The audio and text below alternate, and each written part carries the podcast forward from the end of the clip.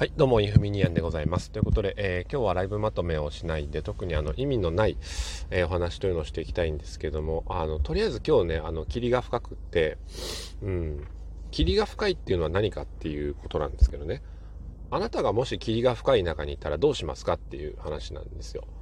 うん、霧が深い朝、車乗るじゃないですか。でね、ライトつけるでしょって言ってるんです。うん。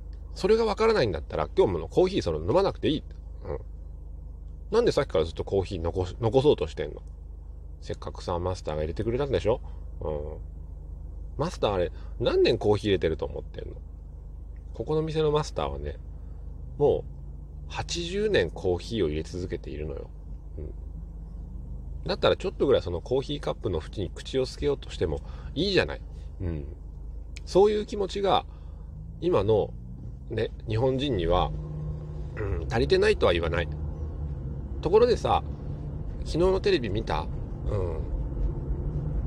いや、昨日のテレビ見たで、させよ。そういうところがね、うん。お察し申し上げます力が足りないっつってんの。今の日本人は。うん。でもね、別にいいんだけどさ。私、鼻水、あのよく取るんだけど、あなたも鼻水取ったことある？うん、いいよね鼻水。鼻水いいよね。うん。鼻水とかけまして鼻水とかけましてスルメと解くその心は噛んでも噛んでも終わらない。うんお後があんまりよろしくないのかな。ところでさもうそろそろ私出勤なんだけどさ喋ってれば喋ってるほどさだんだんとこう声がねガラガラになっちゃってん、うん、でもさ時にはこの声をこのまま言ってみるのもどうなのかなって思って今喋ってんだ。これ途中で元に戻んのかな。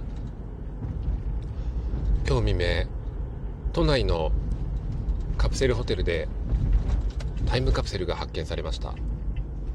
警視庁によりますと都内のカプセルホテルでカプセルに入ろうとした男性がなんだか時空が歪んでいるようだとコメントしたことがありスタッフが駆けつけるとそこだけ時空が歪んでいたとのことです。下のカプセルにいた人が試しに俺入ってみるわと言って入ったところその下の人は10分ほど姿を消しその後腰みのをつけた状態で斧を持って上半身裸の状態で帰ってきたとのことです。警視庁では事故の原因を調査しています。あ白犬さんおはようございました。ここで言うとここで言うとね多分聞かれない確率が99%ぐらいなんですけどね。朝のライブの時にあのご挨拶できてなかったと思って。